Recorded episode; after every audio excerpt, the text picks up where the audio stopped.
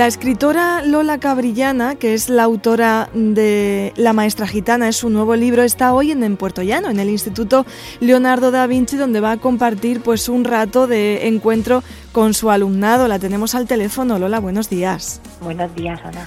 Muchísimas gracias por acompañarnos esta mañana. Cuéntanos, eh, eres de Málaga y te trae por Puerto Llano, pues, eh, pues eso, que vas a compartir un rato con sus alumnos. Bueno, yo venía a Madrid a, a recoger un premio y me encontré con la sorpresa de que por tierras mancheras querían conocerme y entonces estoy haciendo una ruta por aquí, por, este, por estos lares.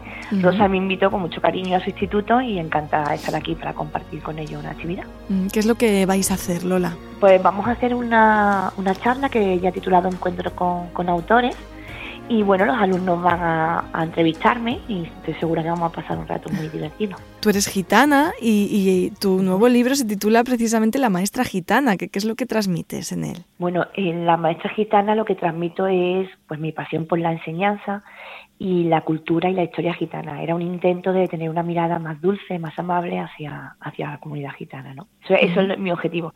Yo creo que se ha cumplido, ha sido un éxito, tengo ya la séptima edición y estoy deseando que salga el próximo que sale en unos días ya a principios de abril. Eh, no sé, Lola, si has tenido a lo largo de tu vida que romper con muchos prejuicios. Tengo que romper con muchos prejuicios todos los domingos y todos los sábados cuando voy al mercadillo, mm, sí. Rosa, porque, Ana, perdón, porque porque cuando me pongo allí mm, ya paso a ser como, a mí físicamente no se me nota, pero al lado de mi hermana, que a mi hermana sí se le nota, paso a ser una gitana más.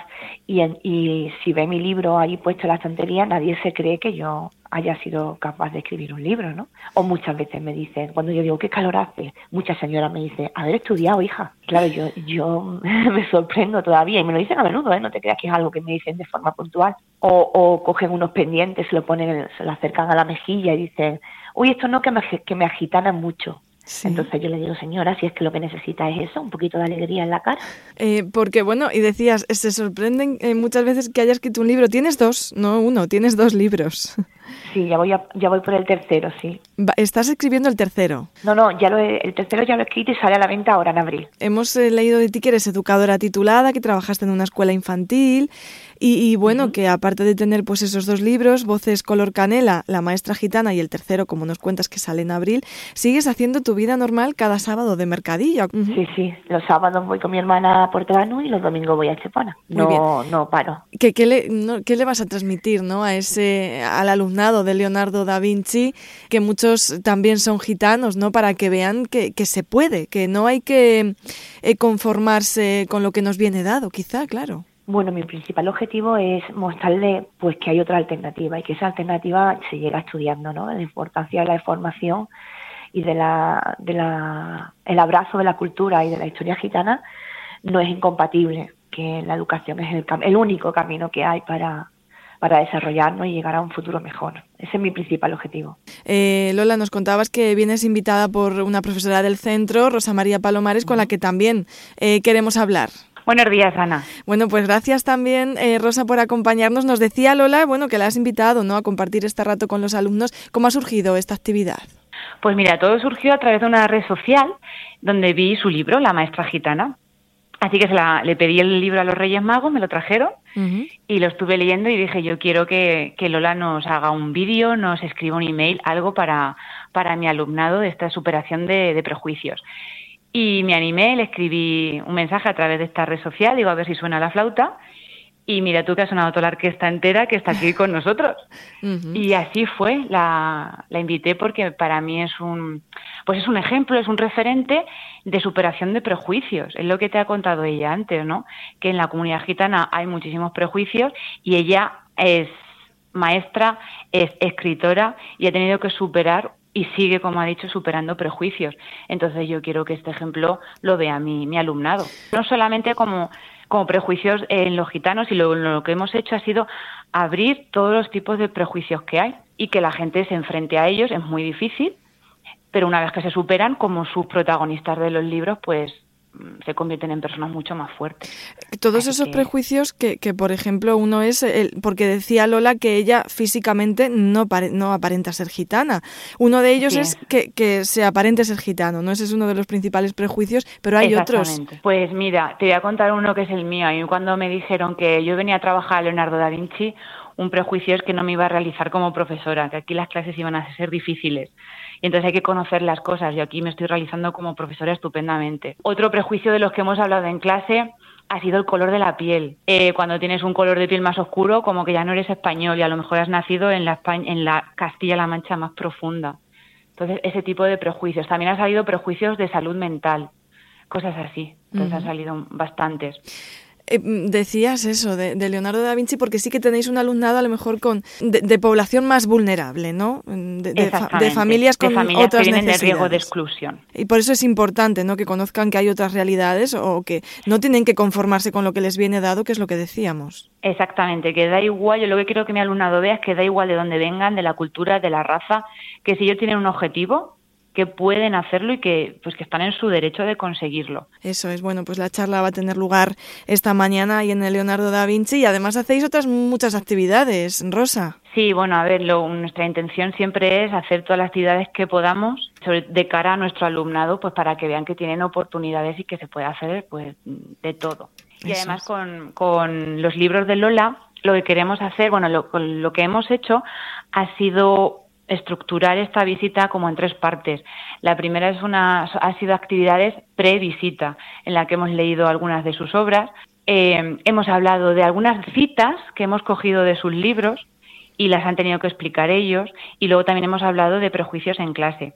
Ahora, eh, mientras en, esta, en, este encuentro, lo que vamos a hacer es una entrevista random en la que cada uno de los alumnos ha escrito una pregunta, le hemos metido en una cajita y luego un voluntario la va a sacar vais sacando preguntas y se la iremos haciendo. Y quien se atreva, pues leerá eh, su experiencia superando prejuicios. Y luego lo que queremos hacer ya post visita es que aquí en el Leonardo da Vinci tenemos un programa de lectura. El plan de lectura ya lo contempla la ley, pero desde hace más de 15 años el Leonardo da Vinci tiene un programa que se llama Leonardo Lee y consiste en que cada trimestre los diferentes cursos de la ESO leen un libro. Y entonces, pues, el primer libro de Lola, Voces color canela, vamos, que queremos que sea candidato a entrar en nuestro programa de Leonardo Ley, que lo lean los alumnos de cuarto de la ESO. Esta charla va desde primero de la ESO hasta el primer ciclo de formación básica. La primero, segundo, tercero, cuarto y formación y segundo y diversificación. O sea, todo lo que comprende la educación secundaria obligatoria más el ciclo de formación básica. Para mí, pues es un placer que Lola esté aquí con nosotros y yo creo que va a ser un, encuentro muy bonito, nos lo vamos a pasar bien y sobre todo quiero que mi alumnado pues aprenda y tenga y tengan esos valores de decir, venga, pues vamos a seguir para adelante eh, superando todos los prejuicios que tengamos, que tengamos, que tenga la gente y que tengamos nosotros, ¿no? Bueno, pues ahora sí os voy a permitir que pongáis en manos libres para poder despedirme, que me escuchéis las dos. Ahora mismo. Eh, Lola Cabrillana y Rosa María Palomares, muchísimas gracias, que se dé muy bien la mañana. Muchas gracias. Muchas gracias, Ana. No puedes luchar en una guerra tú solo, el corazón como armadura se consume y no se cura. Parece tan complicado pedir ayuda, pero basta un solo paso, como el primer hombre en la luna. Desde fuera no se ve las veces que has llorado. Nacemos solos y morimos en el alma de otro. Somos ángeles con un ala quebrada y podremos volar solo quedando uno junto al otro. Caminaré al lado tuyo el viento dentro de los huracanes, superhéroes como tú y yo. Tómame la mano para unirnos como imanes, porque juntos somos invencibles. Y donde estés ahí voy yo, superhéroes, solo tú y yo. Dos gotas de lluvia que salvan el mundo de la tempestad. Algunas heridas incluso en el tiempo no desaparecen, más profundas de lo que parecen. Son como espinas que nacen entre las flores que crecen. He vertido un océano de lágrimas hasta hallarme a mí mismo. Tú me diste la luz y contigo salí del abismo. Cada vez que tú lloras, el mundo me devora, el cielo también llora. No tengo mucho que darte, pero juro que caminaré al lado tuyo, parando el viento dentro de los huracanes, superhéroes como tú y yo. Tómame la mano para unirnos como imanes, porque juntos somos invencibles. Y donde estés ahí voy yo, superhéroes, solo tú y yo.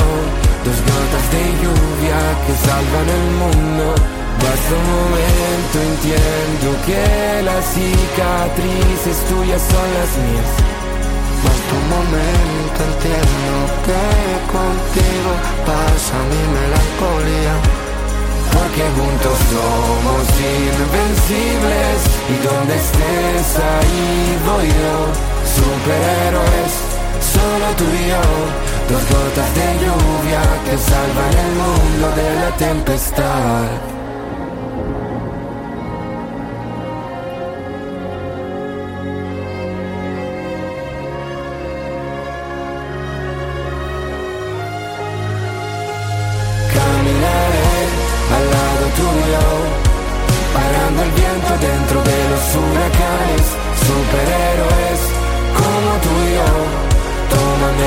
Mano para unirnos como imanes, porque juntos somos invencibles.